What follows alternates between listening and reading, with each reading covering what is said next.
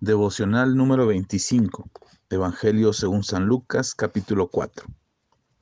Jesús, lleno del Espíritu Santo, volvió del Jordán y fue llevado por el Espíritu al desierto por cuarenta días, y era tentado por el diablo.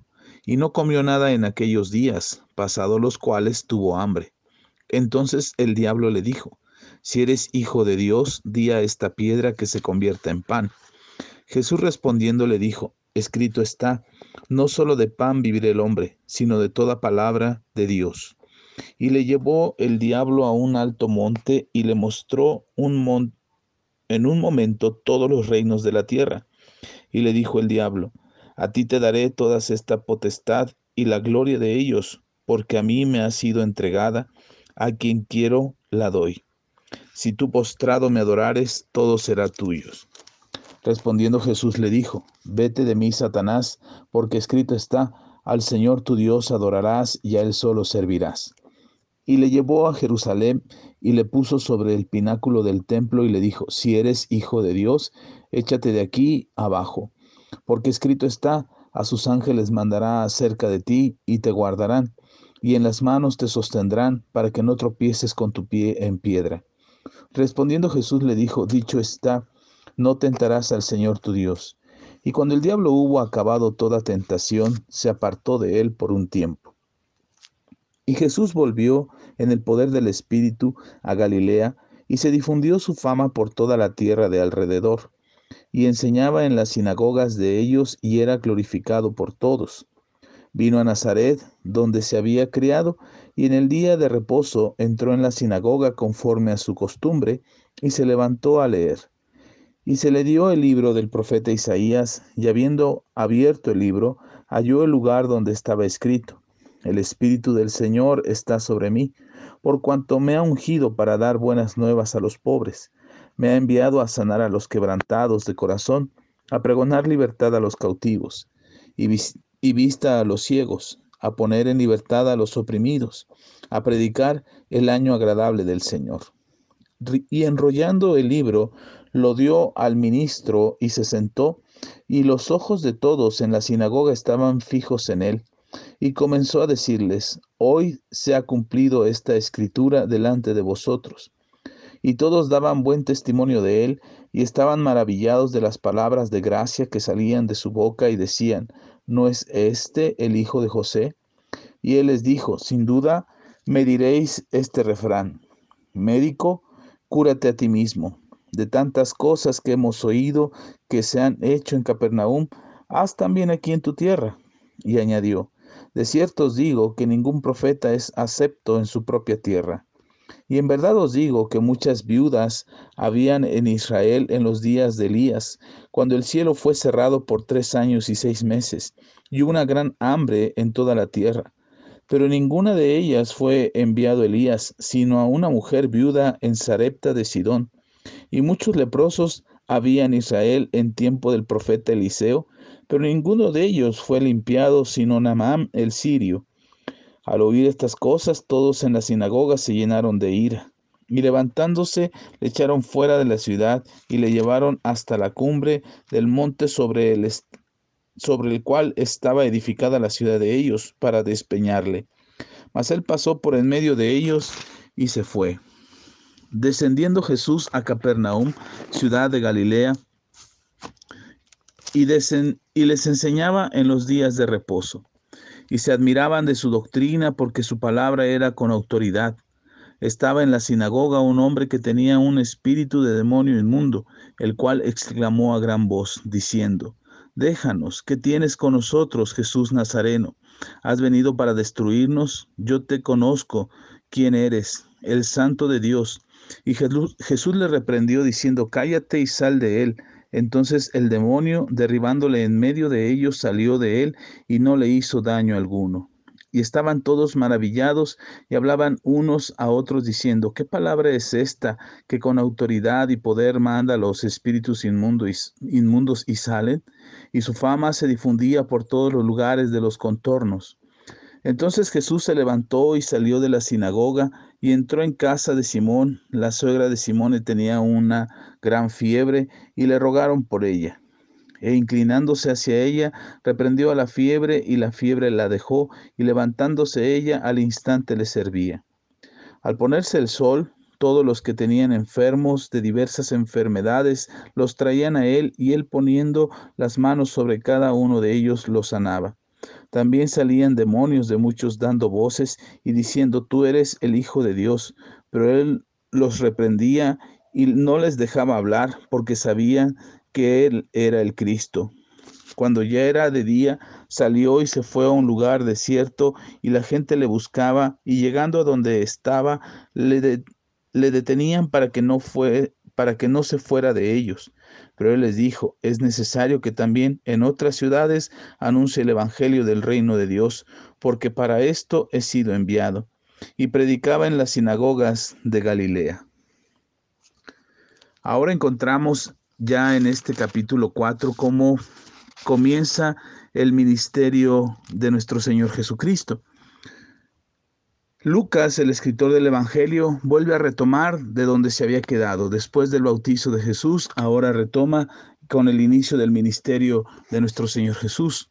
Ah, recordemos que habíamos visto una pausa donde Lucas nos cuenta la genealogía de Jesús, eh, y ahora vuelve a retomar la historia en donde había quedado, que era el bautismo de, nuestro Señor Jesucristo, donde empieza diciendo que Jesús estaba lleno del Espíritu Santo. Recordemos que el Espíritu Santo había venido sobre él en forma de una paloma y ahora empieza su ministerio. Pero cuando empieza su ministerio, Jesús es llevado al, al desierto por el Espíritu Santo y en un ayuno de 40 días y 40 noches en los cuales no probó alimento, después cuando hubo terminado el ayuno, Ahí muchos teólogos y muchos estudiosos de la Biblia suponen que durante estos 40 días y 40 noches de ayuno y oración, Jesús estuvo preparando, recibiendo instrucciones del Padre, fortaleciendo su fe, eh, recordando las escrituras y recordando su propósito por el cual estaba aquí en la tierra. Si bien la Biblia no nos describe qué pasó durante estos 40 días y 40 noches, debemos entender que era un tiempo de oración y de preparación espiritual.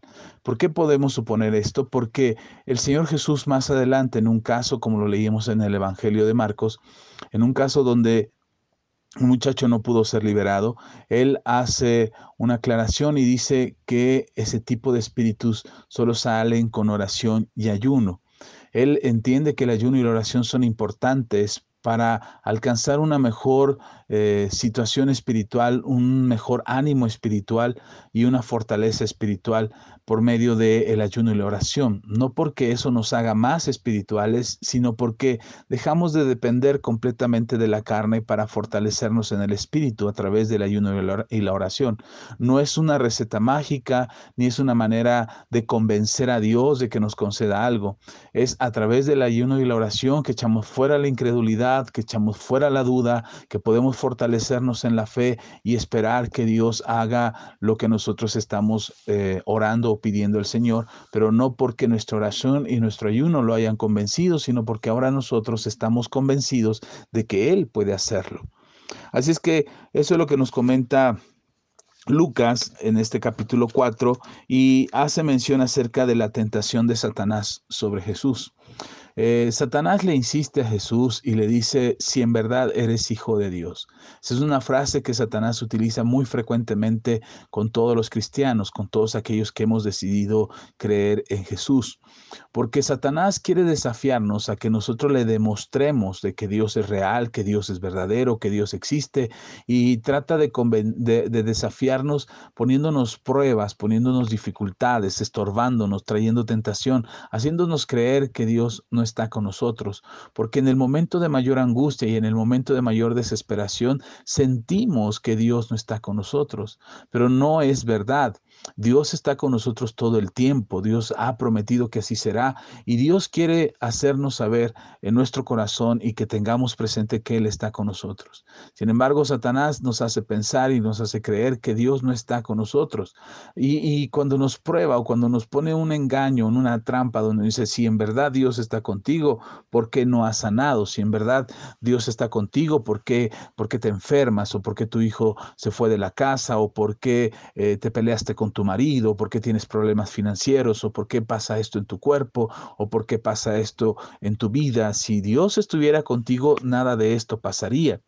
Pero es muy bueno ver la respuesta de Jesús, porque Jesús responde con tres verdades que deberían de marcar nuestras vidas. La primera de ellas, Jesús responde, escrito está.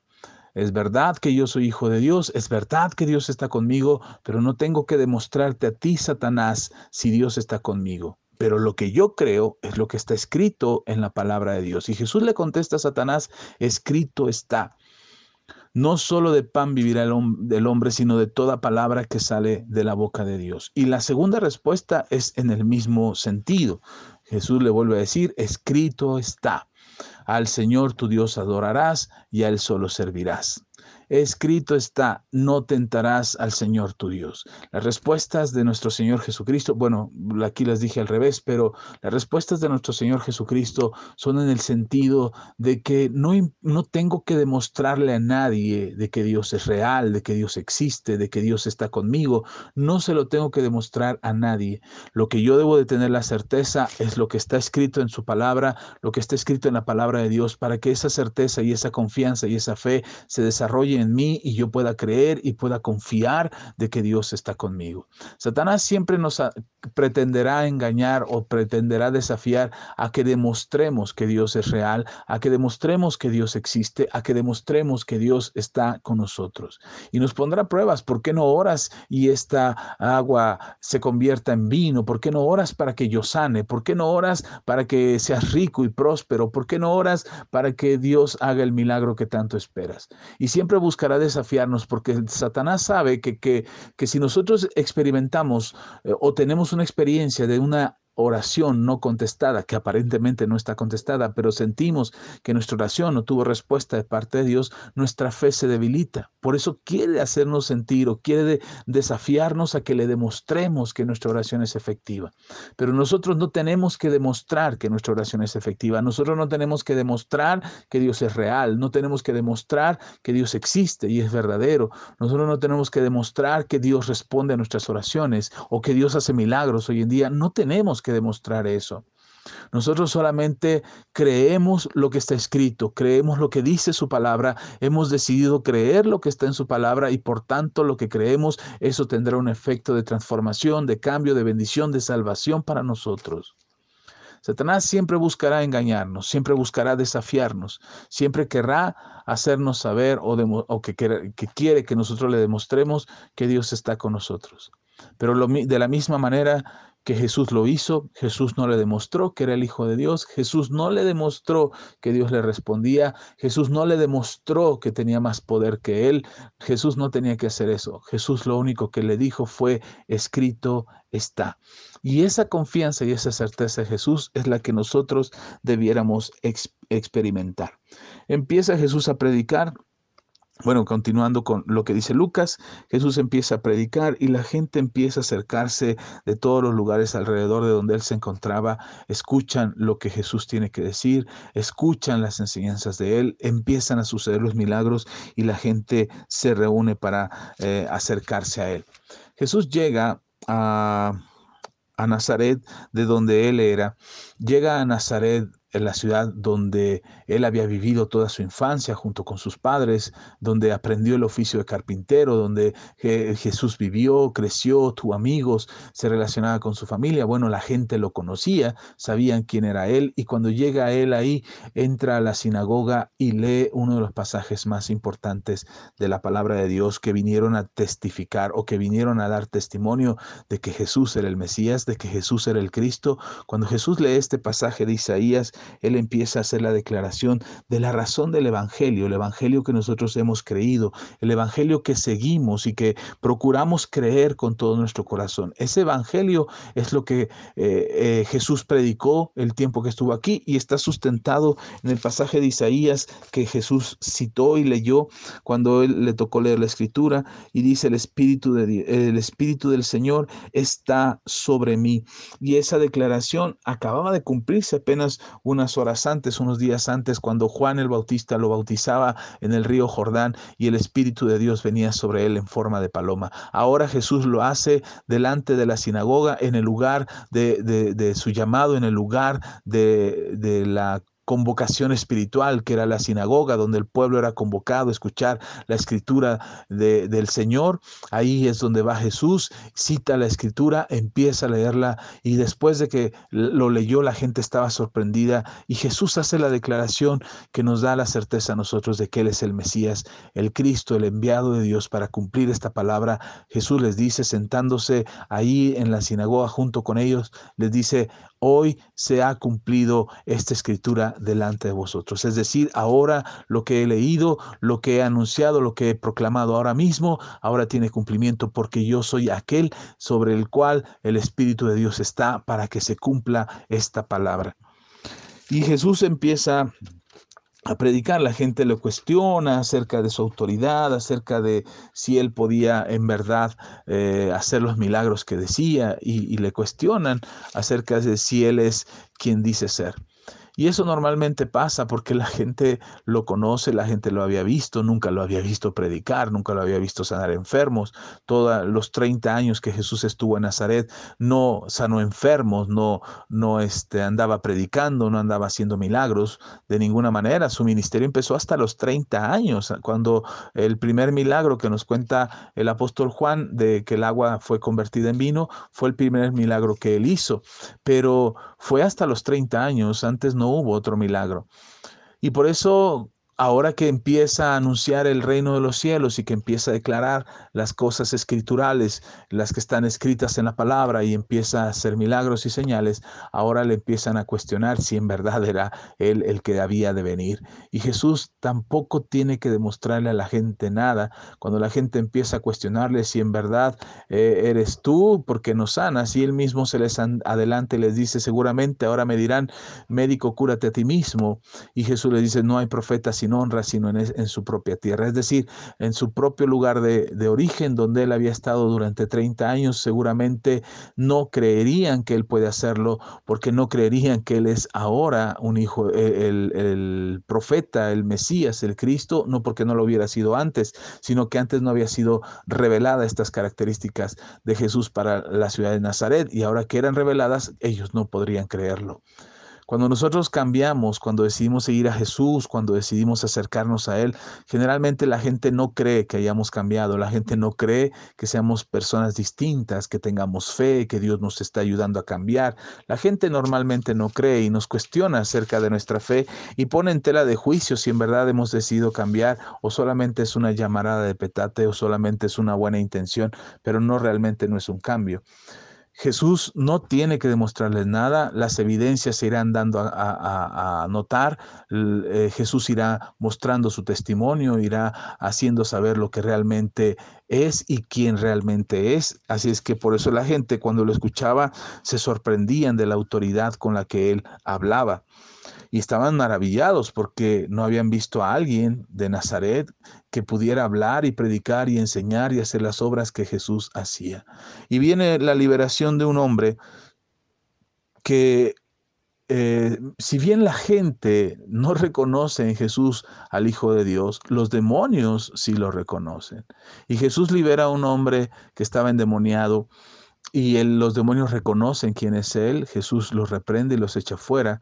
Jesús tiene una autoridad, algo que mencionaba o he mencionado en la iglesia, es que cuando no hay autoridad lo que se busca es tener control. Y Jesús nos enseñó que nosotros tenemos autoridad, no control. Cuando queremos tener el control de las cosas, cuando queremos tener el control de la familia, cuando queremos tener el control de las circunstancias, de las situaciones, es cuando nos afanamos, es cuando nos angustiamos, es cuando eh, estamos ansiosos, cuando nos desesperamos porque no tenemos el control de las cosas. Jesús no buscó tener el control, pero Jesús tenía autoridad. Y con esa autoridad con la que Jesús se movía, es la misma autoridad que nos delegó a nosotros, lo vamos a ver más adelante en los evangelios, pero vamos a darnos cuenta que esa misma autoridad que investía a Jesús y que con esa autoridad reprendía al diablo y, y calmaba tempestades y hacía milagros de sanidad y señales, esa misma autoridad está sobre nosotros. Nosotros no tenemos control, no podemos pretender tener el control porque el único que tiene control de todas las cosas es Dios. Nosotros tenemos autoridad, autoridad para orar, para reprender al diablo, para orar por los enfermos, para pedir que un milagro suceda, para hacer que nuestras circunstancias cambien. Tenemos esa autoridad, la misma autoridad que Jesús ejerce sobre los demonios, eh, sobre las enfermedades, sobre eh, las circunstancias. Jesús manifiesta esa autoridad y esa autoridad es la que nosotros también tenemos. Eh, Jesús llega a la casa de Pedro eh, aquí lo menciona Lucas y es importante mencionarlo porque la casa de Pedro se convirtió como en el cuartel de mando, como el lugar donde Jesús escogió para eh, habitar, para estar, y de ahí partían a los, diferentes puntos de aquella región de Galilea, de la región de Jerusalén, la región de Judea, y de ahí partían de la casa de Pedro. Era un lugar donde Jesús decidió estar, en la casa que Jesús escogió para habitarla, para estar ahí. Y ahí en esta casa se encuentran con la noticia de que la suegra de Pedro está enferma, le piden a Jesús que la sane y Jesús la sana. Y es interesante ver que una vez que ella sanó, ahora ella le servía. Debemos entender que la sanidad, que los milagros, que la prosperidad, que las bendiciones de Dios sobre nuestras vidas tienen el propósito de sanarnos, de restaurarnos, de bendecirnos, pero para servir, para servir a otros, para ayudar a otros, para eh, ponernos en las manos del Señor y que otros sean bendecidos con las actividades que nosotros pudiéramos hacer para ayudar a aquellos que lo necesitan. Somos sanados, somos restaurados, somos bendecidos porque Jesús así lo ha hecho nosotros. Y la gente venía, multitudes venían para ser sanados y él los sanaba a todos. Jesús empieza a recorrer, eh, aunque la gente quiere retenerlo, le dice, no te vayas, quédate con nosotros. Generalmente cuando recibimos la ayuda de alguien y cuando queremos que alguien se quede a nuestro lado, eh, seguramente es porque hemos sido bendecidos. Aquí Jesús los había bendecido tanto, había visto milagros, habían visto señales, habían escuchado los mensajes de Jesús, que ahora no quieren que se vaya. Pero Jesús les dice algo que es importante. Le dice, es necesario que vaya a otras ciudades y que ellos también escuchen el mensaje del Evangelio. Y esto me hace pensar en aquello que nosotros hemos recibido, la sanidad, la restauración, la salvación, la prosperidad, lo que sea que hayamos recibido de Dios tiene un propósito. Y el propósito es que otros más conozcan el Evangelio, que otros más escuchen el mensaje. Como quiera que lo podamos compartir, como sea que lo podamos hacer, incluso podemos enviar estos devocionales a otras personas para que ellos también reciban este mensaje y también sean ayudados que nuestro corazón se mantenga íntegro y que nuestra salvación esté eh, impactando y bendiciendo la vida de otras personas. Hagamos una oración. Padre, te damos toda la gloria, la honra y la alabanza. Muchas gracias, Señor, porque tú nos das testimonio de la plenitud y la llenura de tu Espíritu Santo y cómo tú fuiste llevado al desierto para ser probado, para ser tentado. Muchas veces nosotros, Señor, somos llevados a una prueba para ser eh, probados, para ser perfeccionados. Y a veces Satanás quiere aprovecharse en el momento de la dificultad o en el momento de la prueba, en el momento del desierto. Satanás quiere aprovecharse porque sabe que estamos débiles, cansados, fatigados y en ese momento somos más vulnerables pero con la misma confianza y certeza que tú le respondiste y le reprendiste y le alejaste de tu vida, así Señor queremos tener esa autoridad y recordar en el momento de la prueba que no estamos solos, que tú estás con nosotros y que aunque el enemigo se levante para causarnos mal, tú nos sostendrás, nos levantarás y nos darás la victoria. Ayúdanos, Señor, a tener claro y a tener entendimiento acerca de cuál fue la razón por la que tú viniste, a dar libertad, a sanar, a, quitar la opresión, a quitar la fatiga, a quitar, Señor, la pobreza y a cancelar la enfermedad. Así, Señor, tu obra redentora y todo lo demás que añadiste a ese sacrificio en la cruz del Calvario, lo podamos experimentar para salvación y bendición de nuestras vidas. Ayuda a aquel que lo necesita y danos la fuerza a nosotros para perseverar y continuar firmes en la fe para que no dudemos de tu poder, de tu señorío y de tu autoridad en nuestras vidas. Queremos seguir tus pasos, Jesús, queremos seguir tu ejemplo, Señor, para hacer conforme tú quieres y no tengamos que andarle demostrando a nadie que somos tus hijos. Solamente hemos creído lo que está escrito en tu palabra y conforme a lo que está escrito en tu palabra suceda en nosotros. Gracias te damos en el nombre poderoso de Cristo Jesús. Amén y amén.